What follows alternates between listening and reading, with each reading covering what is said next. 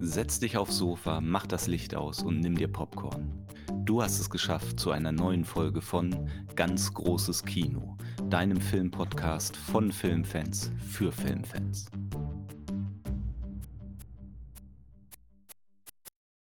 In unserer heutigen Folge geht es um Sportfilme. Da es bei sportlichen Wettkämpfen natürlich immer um den Sieg geht, liegt es nahe, dass Sportfilme im Grunde Thriller sind. Das Setting ist die jeweilige Sportart, der Einsatz, der eigene Ehrgeiz bzw. Kampfeswille, die Belohnung neben der Siegesprämie oder Medaille, die Ehre. Doch bei der fast unüberschaubaren Anzahl an unterschiedlichen Sportfilmen fällt auf, dass oft nicht nur der Sportler oder die Mannschaft im Mittelpunkt der Handlung steht, sondern eine weitere Rolle hinzukommt, nämlich die des Trainers. Diese Trainer-Sportler-Konstellation hat oft eine hierarchische Struktur, die den Filmemachern erlaubt, eine Vielzahl von Themen aufzugreifen, um so diesen Sportthriller weiter zu bereichern. Das Trainer-Sportler-Verhältnis zeichnet sich oft dadurch aus, dass der unerfahrene, erfolglose Sportler sich dem weisen, erfahrenen Trainer unterwerfen muss. Ganz besonders deutlich wird das in einem Film wie Coach Carter, einem Basketballfilm, in der ein erfolgloses Highschool-Basketballteam von einem strengen Basketballtrainer ja zum Erfolg geführt wird, mehr oder weniger. Wie genau das Ende ist, darüber können wir vielleicht später noch reden. Aber der Trainer greift mit harter Hand durch. Er schließt Leute aus dem Team aus.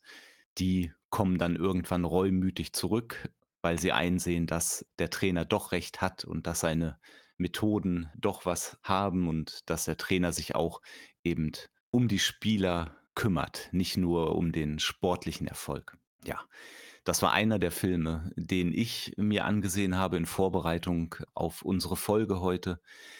Sebastian, gab es denn einen Film, den du gesehen hast, jetzt in Vorbereitung auf die Folge, der eine ähnliche Struktur hatte? Ähnlich, äh, nicht in dem Sinne, dass der Coach zum Team kommt, sondern eher der neue Spieler ins neue Team mit dem Film Mr. Baseball. Das Spannungsfeld äh, dürfte aber vermutlich immer dasselbe sein. Ich habe in der Vorbereitung etwas über Filme, über Sportfilme im Allgemeinen nachgedacht und auch über das Verhältnis von, ich sag mal, Schüler zu Trainer oder Sportler zu Coach und hatte da ein paar Ideen oder Gedanken dazu und äh, ich will mal schauen, ob du das eigentlich ähnlich siehst. Das erste, bei dem ich eine Gegenthese aufstelle, du hast in der Einleitung von Thriller gesprochen. Ich glaube, dass wir es bei Sportfilmen durch die Reihe weg, wenn es nicht gerade eine Sportkomödie ist, eigentlich mit Dramen zu tun haben. Warum glaube ich das? Ich hatte irgendwie den Gedanken, was unterscheidet eigentlich einen Sportfilm von einer Live-Sportübertragung im Fernsehen? Beides dreht sich um Sport. Wenn man es, sagen wir mal, auf einem Blatt Papier gegenüberstellt, gibt es nicht so viele Unterschiede. Trotzdem hat ja dieser Film etwas anderes Besonderes und ich glaube, anders als eine Sportübertragung im Fernsehen stellt er in besonderer Weise die Charaktere in den Vordergrund. Und zwar so sehr in den Vordergrund, dass man sie eigentlich sogar aus dem Sportfilm herauslösen könnte. Und ich bin der Meinung, dass wir bei dem Verhältnis von dem Sportler, von dem Schüler zu seinem Trainer eigentlich immer eine Analogie oder ein Gleichnis haben zu dem Verhältnis des jungen Heranwachsenden zu seinem Vater. Häufig wird mit dem Trainer, mit der Trainerfigur auch eine Vaterfigur etabliert, die vielleicht ähnlich wie bei einem Vater den jungen Heranwachsenden mit sein, auf, und seinen Träumen oder sagen wir mal es gibt den jungen Heranwachsenden mit seinen Träumen und er stößt oder prallt auf die Lebenswirklichkeit und die Erfahrung eines Trainers oder Vaters. Und diese beiden Dinge reiben intensiv aneinander. Der Junge, der erfolgreich sein möchte, der seinen eigenen Weg gehen möchte, der an sich glaubt und einen Traum hat und ein Trainer, der sieht, dass bestimmte Dinge gemacht werden müssen, um erfolgreich zu sein der Sportler, der Junge, sich vielleicht auch selbst überwinden muss, weil er sich selbst im Weg steht, so dass wir in diesem Drama eigentlich immer einen, würde sagen, einen Dreierkampf haben. Wenn wir, sagen wir mal, bei Filmen, bei denen der Sportler im Mittelpunkt steht, hat er eigentlich immer drei Kämpfe auszukämpfen.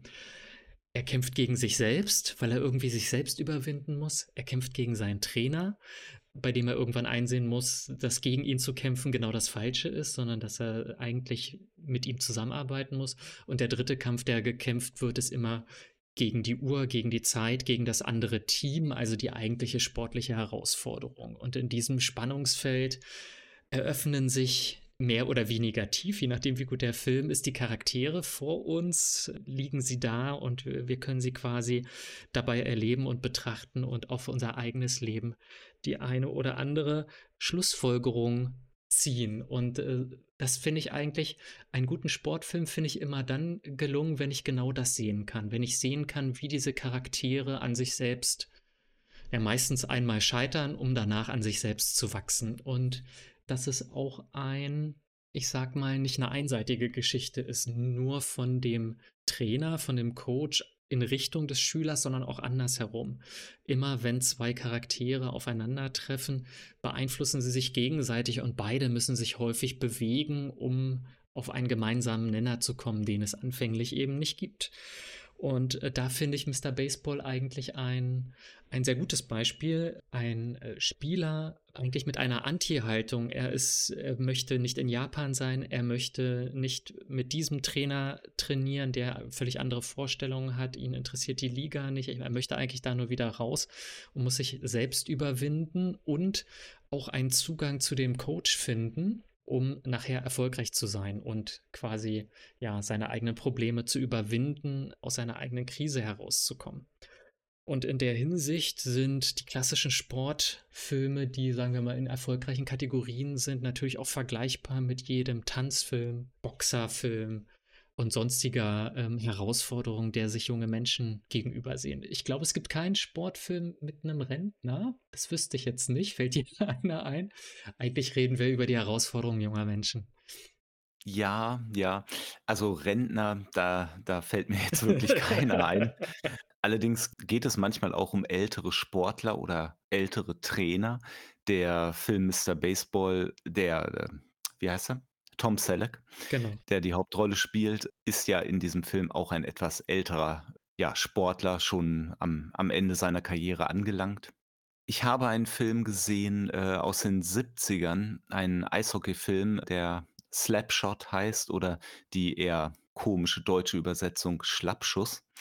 Ich meine, der ist von 75, äh, in der Hauptrolle Paul Newman. Paul Newman spielt einen Trainer, der auch gleichzeitig noch Spieler ist, schon älter, auf jeden Fall am Ende seiner Karriere angelangt und das Team, das er trainiert und in dem er spielt, ist in einer kleinen Arbeiterstadt in den USA angesiedelt und wird am Ende der Saison sich auflösen müssen. Der Hauptarbeitgeber der Stadt schließt das Stahlwerk, das es in der Stadt gibt und dadurch werden viele Menschen arbeitslos werden. Also gibt es auch keine Leute, keine Fans mehr, die Eishockey-Tickets kaufen können. So hat der Besitzer beschlossen, den Club dicht zu machen. Und um diese Situation irgendwie zu überwinden, greift der Trainer, Reg Dunlop heißt der Charakter, eben zu verschiedenen Mitteln, um seinen Spieler zu motivieren, dass, dass das Team besser wird, dass mehr Zuschauer wieder jetzt in der letzten Saison zu den Spielen kommen und es deswegen eine Chance gibt, dass jemand anders das Team kauft, in eine neue Stadt umzieht und eben alle Spieler weiterhin eine Karriere haben, weiter ja, Eishockey spielen können. Ganz interessant ist dabei, dass der Paul Newman, der Charakter, eine Entwicklung durchmacht. Am Anfang ist er ein, ja, eher gleichgültiger Trainer, der seine Spieler nicht besonders motiviert, es vielleicht auch nicht kann. Dementsprechend ist die Mannschaft eben auch sehr schlecht. Dann durch verschiedene Umstände merkt er, dass er also ich kann das ja mal genauer erläutern.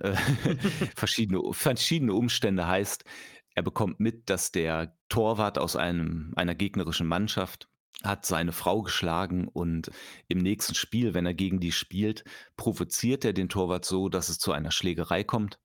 Und dabei merkt er, dass das Publikum plötzlich aufwacht und ja, begeistert ist, die anfeuert. Und so macht er dann diese Entwicklung vom gleichgültigen Trainer hin zu einem, ja, manipulierenden Trainer, sage ich mal, indem er seine Mannschaft dazu bringt, durch verschiedene ja, Manipulationen eben mit dem Gegner immer wieder Schlägereien anzufangen. Dadurch ist das Team richtig wird wird heiß gemacht auf die Spiele, die spielen besser, äh, die schießen Tore, die gewinnen Spiele. Dadurch, dass sie Spiele gewinnen und dass immer was los ist im Sinne von Schlägereien auf dem Eis, kommen mehr Zuschauer zu den Spielen, die Ticketverkäufe sind gut. Außerdem setzt er noch durch einen Reporter, den er kennt, äh, das Gerücht in die Welt, dass es Interessenten gibt für die Mannschaft, also für das Team, dass das verkauft werden kann.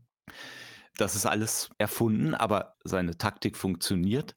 Die sind unheimlich erfolgreich, sodass er es schafft, mit dem Besitzer des Teams, der bisher völlig im Hintergrund war, den zu treffen und zu gucken, ob nicht doch irgendetwas geht, dass das Team verkauft werden kann. Aber die Besitzerin, wie sich herausstellt, macht ihm relativ schnell klar, dass sie kein Interesse daran hat, das Team zu verkaufen, dass es für sie finanziell besser ist, den Club einfach zu schließen und das Ganze, den, die Verluste über die Steuer abzusetzen.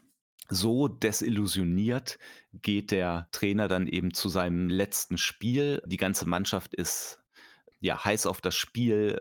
Der eine macht Boxübungen vor dem Spiegel und äh, das Ganze gleicht mehr so einer Zirkusshow als einem ernsthaften sportlichen Wettkampf.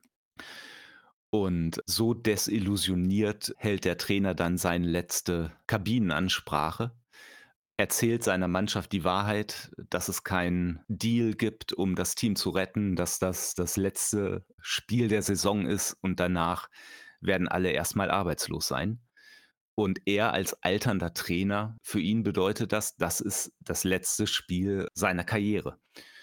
Und diese Entwicklung, die, äh, seine Entwicklung in diesem Film ist zum einen interessant, aber durch Paul Newman auch einfach super dargestellt. Ja.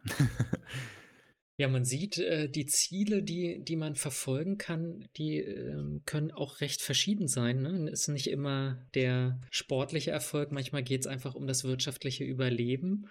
Das erinnert mich an die Fernsehserie über den äh, amerikanischen Trainer, Footballtrainer, der einen, Fuß, einen englischen Fußballclub leiten soll. Ich habe leider den Namen vergessen. Kann man bei Apple Plus sehen. Aber wir kennen ja auch andere Sportfilme, bei denen, sagen wir mal, der richtige große Erfolg eigentlich ausgeschlossen ist. Ich nenne da den Film Eddie the Eagle oder den Film über dieses jamaikanische Bob-Team. Cool Runnings. Cool Runnings, ja, genau wo der, das Einzige, was man wirklich erreichen kann, ist über sich selbst hinauszuwachsen. Nicht immer unbedingt den Titel zu gewinnen oder ne, es räumt an manchen Stellen, räumen solche Filme natürlich auch mit diesem Wunderkind-Mythos aus, dass aus jedem alles werden kann.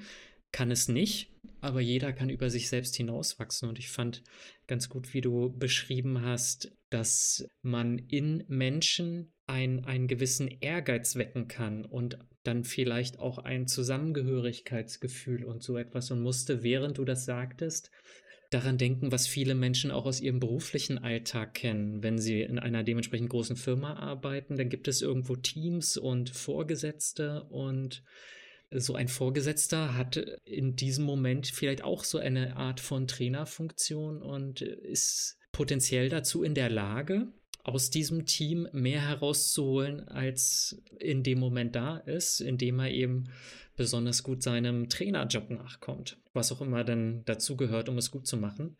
Ich bin ja der Meinung, vor allem die Menschen kennenzulernen, mit denen man zu tun hat und auf sie einzugehen.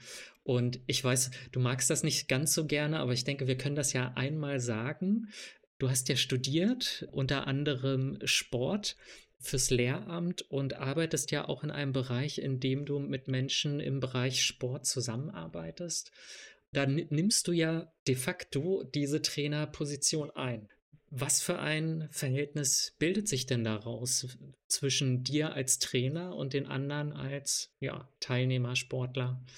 Wie gut lernt man sich dabei kennen? Wie wichtig, wie, wie sehr wachsen einem die Leute ans Herz? Denkt man über sie nach, wenn der Job vorbei ist? Wenn die Trainingsstunde vorbei ist? Tja, naja, das ist das ist 'ne gute Frage. Ich führe deine Frage, deine Bemerkung jetzt mal noch mal eben kurz zurück zum Anfang, was ich am Anfang gesagt habe. Im Grunde geht es beim sportlichen Wettkampf um den Sieg. Aber trotzdem gibt es ja auch so viele Sportfilme, bei denen eben der Sieg, das hast du ja grade auch gesagt, nicht immer unbedingt erreicht wird. Man könnte sogar vielleicht sagen, dass ganz besonders die Sportfilme, bei denen das Zie das eigentliche Ziel nicht erreicht wird, besonders interessant sind, weil sie den Fokus mehr auf den Weg legen. Rocky Im Grund 1. Ja. Und deswegen haben sich die Filmemacher auch direkt gedacht: „Wir müssen einen 2. Film hinterher schieben, wo er dann endlich Weltmeister wird, weil das ist doch, was die Leute sehen wollen.“ Ja, genau. Nein, aber das ist ja, im Sportfilm sagen wir mal so, in einem guten Sportfilm ist der Weg wichtiger als das Ziel. Auf dem Weg ist die Entwicklung, die stattfindet, das, was wir beobachten können, wie Leute mit Widerständen umgehen, wie sie sich verändern.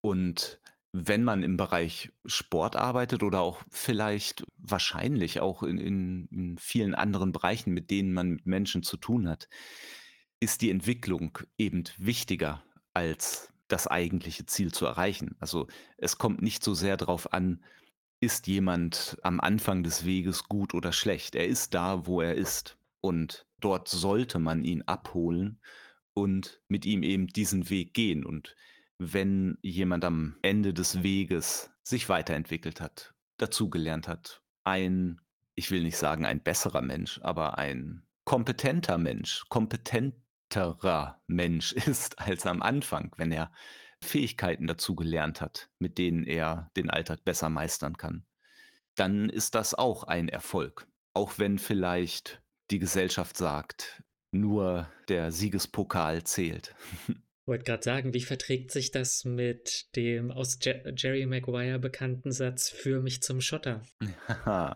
Das ist ja 'n interessanter Film und 'n interessantes Motto. Das ist ich habe den Film vor vielen, vielen Jahren das letzte Mal gesehen, aber ich habe ihn schon ein paarmal gesehen. Und wenn ich mich richtig erinnere, sagt Cuba Gooding Jr. nicht auch irgendwie, das ist das Motto seiner Familie oder so? Ja, letzten Endes geht es ja darum, er will als Familienoberhaupt für seine Familie sorgen. Und der der alte Spruch: „Geld macht nicht glücklich, aber es beruhigt.“ Es es bietet halt Sicherheit. Und da man in einer sportlichen Karriere nie wissen kann, wann die zu Ende ist, manchmal früher als meistens vielleicht sogar früher als einem lieb ist, muss man natürlich versuchen, in jedem Vertrag, den man unterschreibt, so viel herauszuholen wie möglich. Denn in der nächsten Trainingseinheit kann dich aus Versehen dein Mitspieler, äh, so verletzen, dass deine Karriere vorbei ist. Da frage ich mich doch, ob dieser Druck, der dann auf einem lastet, nicht korrumpiert. Und ich denke da an meinen Lieblings-Actionfilm „Last Boy Scout“, bei dem es auch um Manipulation von Spielen geht und Spieler so weit erpresst und getrieben werden, dass sich auf dem Spielfeld gleich in der ersten Szene des Films ein ein Spieler, der das alles nicht mehr erträgt, ähm, sich selber erschießt, mitten auf dem Spielfeld. Ist das nicht eigentlich zu viel, was wir von den Menschen erwarten und was wir in sie hineinprojizieren in dem Moment? Wenn wir grade wenn wir Sport so so öffentlich machen und zu einem Geschäft machen und sie in diesem Geschäft bestehen müssen, um, wie du sagst, ja irgendwann auch noch mal n nach der Karriere davon leben zu können und nicht zu verelenden oder zu verarmen. Ja, auf der einen Seite ist natürlich der Sport, insbesondere der der Profisport, ein Abbild der Gesellschaft. Also, wir haben eine Leistungsgesellschaft und einen Leistungssport und das Mittel, um Leuten die Möglichkeit zu geben Sportlern die Möglichkeit zu geben, immer höhere, bessere Leistungen zu bringen, ist eben Geld. Man befreit die von alltäglichen Sorgen damit, man schafft Trainingsumgebungen, um eben diese diese Leistungen zu erbringen. Auf der anderen Seite, auf 'ne gewisse Weise machen die Sportler das ja auch freiwillig. Niemand zwingt den Footballspieler, der sich da am Anfang erschossen hat, diesen Lebensweg zu gehen. Er könnte auch einen anderen Beruf wählen und, äh, Sport nur in seiner Freizeit betreiben. Hm. Hm, weiß ich nicht. Müsste man mal Jan Ulrich fragen, wie was ihn damals dazu getrieben hat, äh, an Doping teilzunehmen oder andere Sportler. Ich glaube, dass der Druck manchmal zu groß wird und es eigentlich dazu führt, dass man nicht nur ein bisschen über seine Grenzen hinausgeht, um über sich hinauszuwachsen, sondern eher so wie als Bild habe ich vor Augen äh, die Liga der außergewöhnlichen Gentlemen, in denen es äh, Ah, 'n guter Sportfilm. guter Sport, wo es wo es diese Droge gibt, ähm, die einem zu einem Hulk macht. Und der eine Gegner, gegen den die Liga der außergewöhnlichen Gentlemen kämpft, macht das ja, der schluckt große Mengen dieses ich nenne es jetzt mal Dopingmittels und ähm, er plustert sich total auf, platzt fast, sieht völlig entartet und entstellt aus. Ähm, und für mich ist dieses Bild sozusagen eigentlich äh, synonym für Sportler, die zu weit gehen. Und das tun sie ja nicht mehr im Sinne des Sports. Das kann mir keiner erzählen, dass es da noch darum geht, sportlich sozusagen eine, eine, eine Marke zu setzen, wenn es so sehr auf einer Ausbeutung, einer Selbstausbeutung basiert, an der ja nicht der Sportler derjenige ist, der daran verdient, nur ganz marginal, sondern es sind ja Werbefirmen, die daran verdienen, es sind Vereine, die daran verdienen, es sind Investoren, die daran verdienen, aber es ist ja nicht der Sportler unbedingt, der daran verdient. Auf jeden Fall. Ich habe das jetzt natürlich gerade so einfach gesagt. Der Sportler, der muss das ja nicht machen, der könnte ja auch das in seiner Freizeit machen. Das ist natürlich äh, viel zu einfach, denn, äh, es gibt Strukturen drumherum, die das Ganze fördern beziehungsweise fordern. Und äh, das übt natürlich einen großen Druck aus. Hinzu kommt noch der eigentliche, äh, der der der Druck, den der Sportler selber auf sich selbst setzt, da weil er Erster werden will, gewinnen will, weil er Angst hat, seinen Job zu verlieren, wenn er es nicht macht, weil da irgendjemand anders nachkommt, der bereit ist, Doping zu nehmen zum Beispiel. Ja. Umso wichtiger, um jetzt hier mal wieder die Kurve zu kriegen, ist doch eigentlich die Rolle eines Trainers, der denjenigen dabei unterstützt, seine Ziele zu erreichen, ohne sich dabei selbst zu schaden und auch die Ziele, die man sich setzt, in eine realistische oder realistische Ziele zu setzen, äh, die erreichbar sind, die, an denen man dann eben nicht zugrunde geht, so dass man doch als Trainer noch eine ziemliche Verantwortung für denjenigen hat, den man dort fördert und den man auch fordert. Also da hat man ja wieder die Rückkehr zu dem Vater-Sohn, Vater-Tochter-Verhältnis, die du vorhin schon angesprochen hast der der Trainer hat eine Verantwortung oder übernimmt eine Verantwortung, da er in dieser hierarchischen Struktur eben die stärkere Position eigentlich einnimmt. Ist es denn deswegen wichtig, dass der Trainer im Sinne einer Vaterfigur moralisch perfekt ist, dass er keine Fehler haben darf, weil er ein makelloses Leben vorleben muss? Also ich glaube, das beantwortet sich ja fast von alleine. Den Perfektionismus, den man anstrebt, den kann man ja nur anstreben, den kann ja nie jemand erreichen. Weder der Sportler noch der Trainer. Und äh, wichtiger scheint es ja zu sein, dass man Distanzen überwindet, die man vielleicht zueinander hatte. Also ein völlig entfremdeter Trainer, mit dem ich nicht warm werde, ist wahrscheinlich genauso schlecht wie ein Psychologe, mit dem ich nicht warm werde. Der wird mich nie unterstützen, weil ich ihn auch immer an mich ranlassen muss. Ich muss ihm ja auch meine Schwächen zeigen. Ne?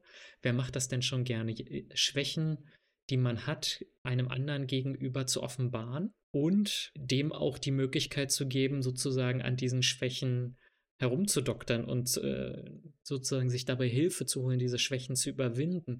Dazu brauchst du ja ein Vertrauensverhältnis und das hast du nicht, wenn das so eine ideal typisierte Figur ist, zu der man nur aufschaut. Das funktioniert, glaube ich, nicht. Ähm, ich muss in der Lage sein, sozusagen gefahren, gefahrenfrei mich auf den Rücken zu schmeißen und mich durchkitzeln zu lassen oder so. Jetzt, ich glaube, das Beispiel war jetzt nicht ganz so gut, ähm, aber es zeigt vielleicht, was ich meine. Ne? Also vielleicht im Verhältnis Mensch-Tier. Ein Tier würde, würde sich eben nicht streicheln oder kraulen lassen, wenn es dir nicht vertraut.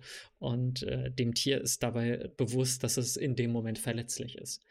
Und ich denke, das oder dieses Gefühl oder diese Einstellung, diese, dieser Aspekt, dem muss, müssen sich beide natürlich darüber im Klaren sein. Ne? Der eine ist verletzlich und der andere muss Verantwortung dafür übernehmen, dass er gerade verletzlich ist. Ich denke, das sind dann eben auch die Trainerfilme, wenn man sie mal so nennt, die interessant sind.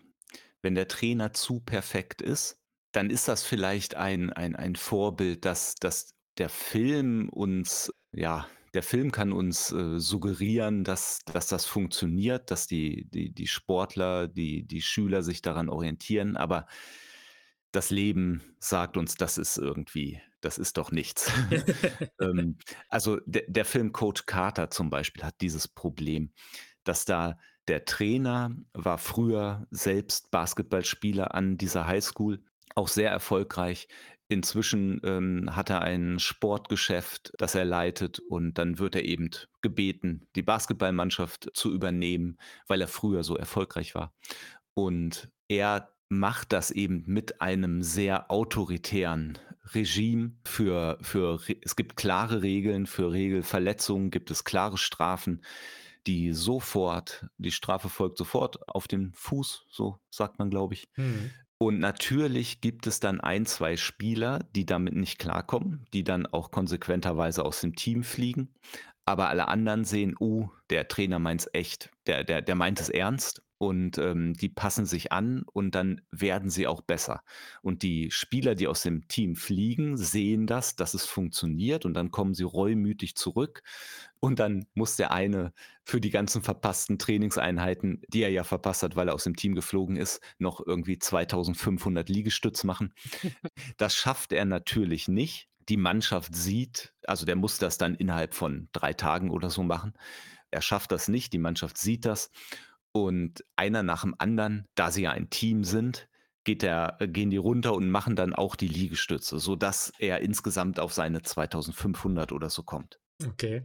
Eine, eine, eine tolle, idealisierte Geschichte, die aber, wenn man mal mit Gruppen gearbeitet hat, gerade mit etwas schwier schwierigeren Menschen, die Autorität und Disziplin nicht so gewöhnt sind, dass das nicht funktionieren würde.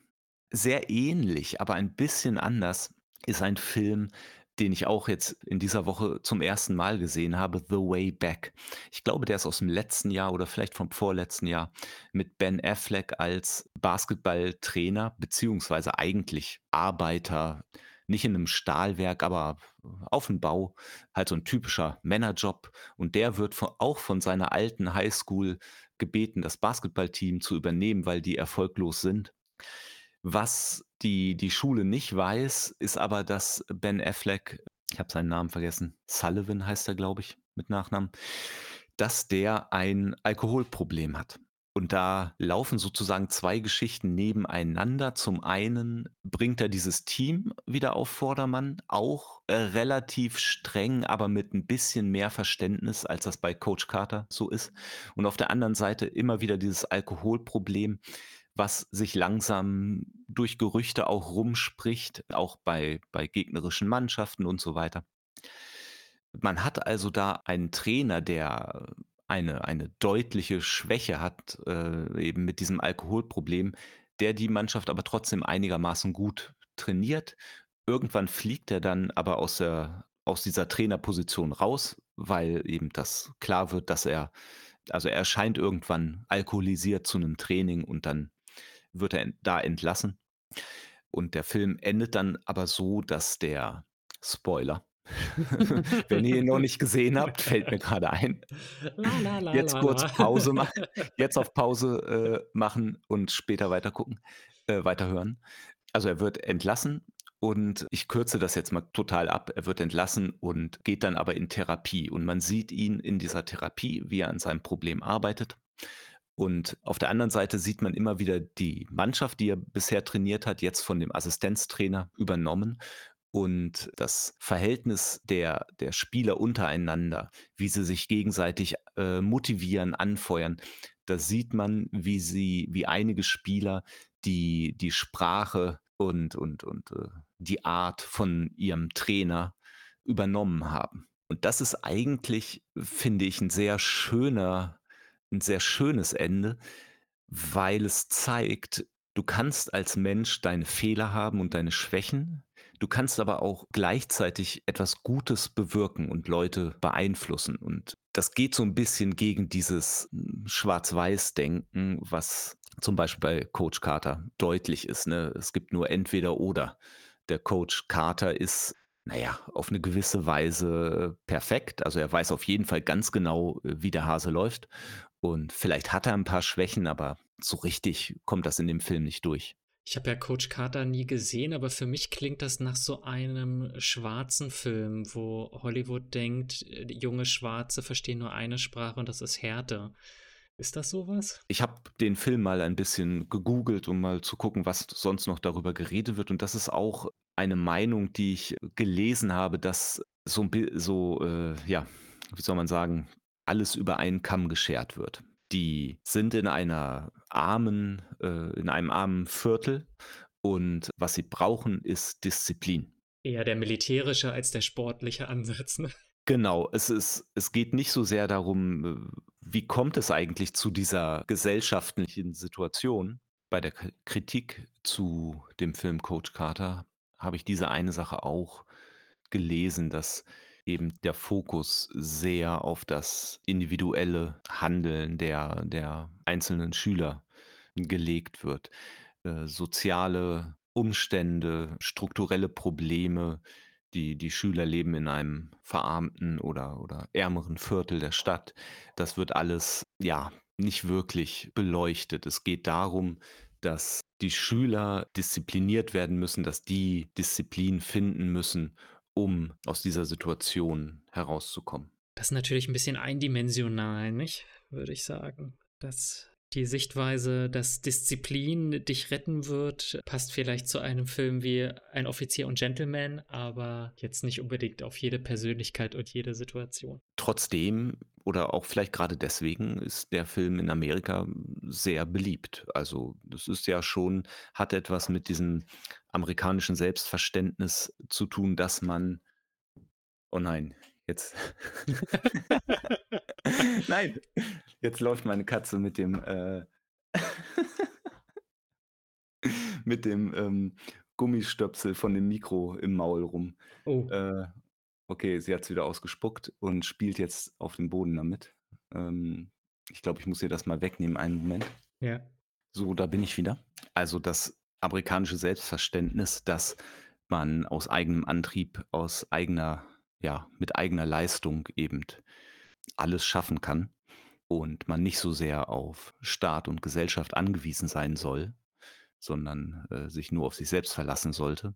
Da spielt der Film total rein und macht ihn deswegen, glaube ich, auch zu so 'nem beliebten Film, also zumindest in Amerika. Wir kommen hier aus einem Land mit der sozialen Marktwirtschaft. Äh, da finde ich's schwierig, alles als Kampf zu sehen und alles au als Auseinandersetzung gegen andere, sondern da sind mir dann doch Filme lieber, die einen, ich sage mal, kooperativen Aspekt haben, in denen es darum geht, dass man zusammen mehr erreichen kann als nur alleine. Und Gott sei Dank gibt es ausreichend Sportfilme, die darauf auch einen Schwerpunkt legen, wo es nicht nur um den Kampf und den Überlebensinstinkt des Einzelnen geht und Widerstände zu überwinden. Das kann ja mal ganz nett sein, aber ich sage mal so, wenn ich an Sportfilme denke, ist nicht das, woran ich denke. Aber wir sind auch keine Amerikaner. Und das ist gut so, meine Damen und Herren. Mir ist grad noch 'n anderer Film eingefallen beim Thema Trainer, beziehungsweise bei deiner Geschichte mit dem Ben Affleck-Film, dass er ja eigentlich, äh, sagen wir mal, nicht von Haus aus ein Trainer ist, sondern zum Trainer wird oder zum Trainer gemacht wird. Gibt eigentlich noch 'n anderen Film, der mit Sport eigentlich nichts zu tun hat, sondern eher mit Musik. Irgendwas mit Sisters kommt in dem Titel vor, der Film mit Whoopi Goldberg, die in einem Kloster ist und dann so einen Chor gründet. Wie heißt der? Sister Act. Sister Act, danke schön. ist ja genau dasselbe. Sie versteckt sich ja eher in dem Kloster und wird dann von einer reinen Mitsingerin dann äh, doch zu einer führenden Figur für die Gruppe und damit auch zu einer Art von Trainer und Coach.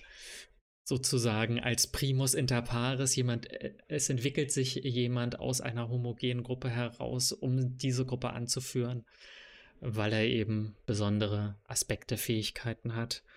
Gut, hier ist es jetzt eine Delegierung gewesen bei Ben Affleck oder Nominierung. Und ich frage mich, woher das eigentlich kommt, dass die Leute glauben, ein guter Sportler wird automatisch zu einem guten Trainer. Ich würde sagen, die Wirklichkeit zeigt uns, dass das mindestens genauso häufig schief geht. Auf jeden Fall, aber das ist so ein Fehlschluss, der der sehr naheliegend ist für viele. Und es gibt ja auch sogar Sportler, die manchmal Probleme damit haben, von einem Trainer trainiert zu werden, der in seiner Profikarriere nicht so erfolgreich war wie sie selbst. Oder wenn der wenn der Trainer in seiner, äh, Laufbahn eher äh, 'n Verteidiger war oder eine defensive Einstellung zum Spiel hatte und man versucht oder er versucht dann einen Sportler zu trainieren, der eher offensiv eingestellt ist und Tore schießen will. Schon da kann es ja zu Reibungen kommen. Ach so, ich wollte noch etwas sagen. Ich musste gerade überlegen, derselbe Fehlschluss ist ja auch dieses die brauchen einfach nur Disziplin. Die die Wirklichkeit ist viel komplexer und erfordert ein größeres Feingefühl, als zu sagen: „Hier, jeden Morgen um sechs Uhr aufstehen und dann erst mal 10 Kilometer laufen und dann dieses und dann jenes und dann wird das alles funktionieren.“ Wieso hat das bei Rocky auch geklappt? Ja. Aber ich denke, auch da sind, äh, spielen andere Aspekte mit rein.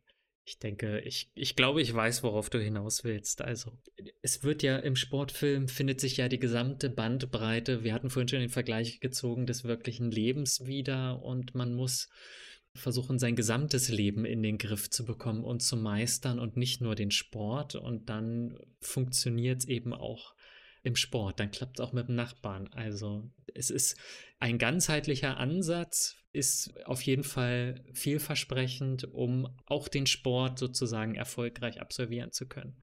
Ja, aber genau das sagen ja auch viele oder einige Sportfilme. Also, es gibt eine richtige Art zu spielen. Es gibt eine richtige Art, in den Wettkampf zu gehen, zu trainieren und dementsprechend gibt es auch eine richtige Art zu leben. Insofern sind Sportfilme eben auch Filme, die die, ja, den Prozess, die Entwicklung eines Menschen darstellen. Und gute Sportfilme, ich bringe diese Wertung jetzt einfach mal rein, gute Sportfilme thematisieren das auch.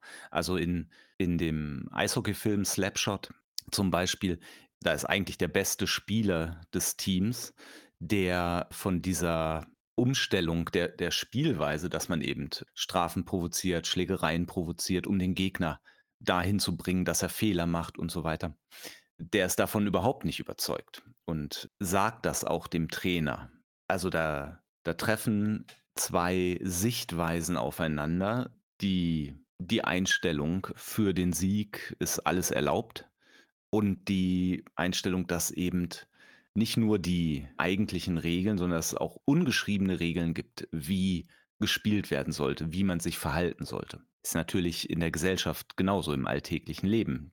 Nur weil du nicht gegen Gesetze verstößt, heißt das noch nicht, dass du ein gutes Leben führst. Also es geht äh, gerne um Redlichkeit, wenn es so, wenn wir das Wort vielleicht reinbringen wollen, um Redlichkeit, um Anstand der Erfolg und das in einer würdevollen, redlichen, anständigen Art und Weise, die man respektieren kann, zu der man aufschauen kann. Ich habe ja immer, ich soll ja immer ein bisschen warnen, wenn wir vielleicht ein bisschen zu lang werden und ich äh, habe so das Gefühl, wir haben so Sphären erreicht, um diese heutige Folge hier so langsam ausklingen zu lassen. Also keine Verlängerung heute. Keine Verlängerung. Kein zweites Drittel, drittes Drittel oder zehntes Inning Inning ist auch so ein seltsames Wort. Genau. Ich glaube, wir haben eigentlich einen sehr guten Rundumschlag äh, für das Thema Sportfilme geliefert heute und das macht mich einigermaßen zufrieden. Ich hoffe, dich auch. Ja. dann würde ich sagen, können wir eigentlich guten Gewissens diese Folge heute beenden und ähm, ich hoffe, es hat euch gefallen. Denkt bitte daran, eine Bewertung zu hinterlassen auf den Portalen, auf denen ihr auch immer äh, auf diesen Podcast gestoßen seid. Das ist wichtig für unsere Sichtbarkeit. Und ansonsten hoffe ich, dass ihr uns gewogen bleibt und auch euch noch ein paar andere Folgen mit anhört. Also von daher würde ich sagen, bis zum nächsten Mal. Macht's gut. Ja, und äh, lass mich noch kurz hinten anschließen. Also vielleicht hat euch diese Diskussion ja ein bisschen motiviert, euch mal wieder irgendeinen Sportfilm anzusehen. Und vielleicht könnt ihr euren Lieblingssportfilm nochmal äh, aus einem neuen Blickwinkel sehen. Und ansonsten, ja, viel Spaß dabei und bis zum nächsten Mal.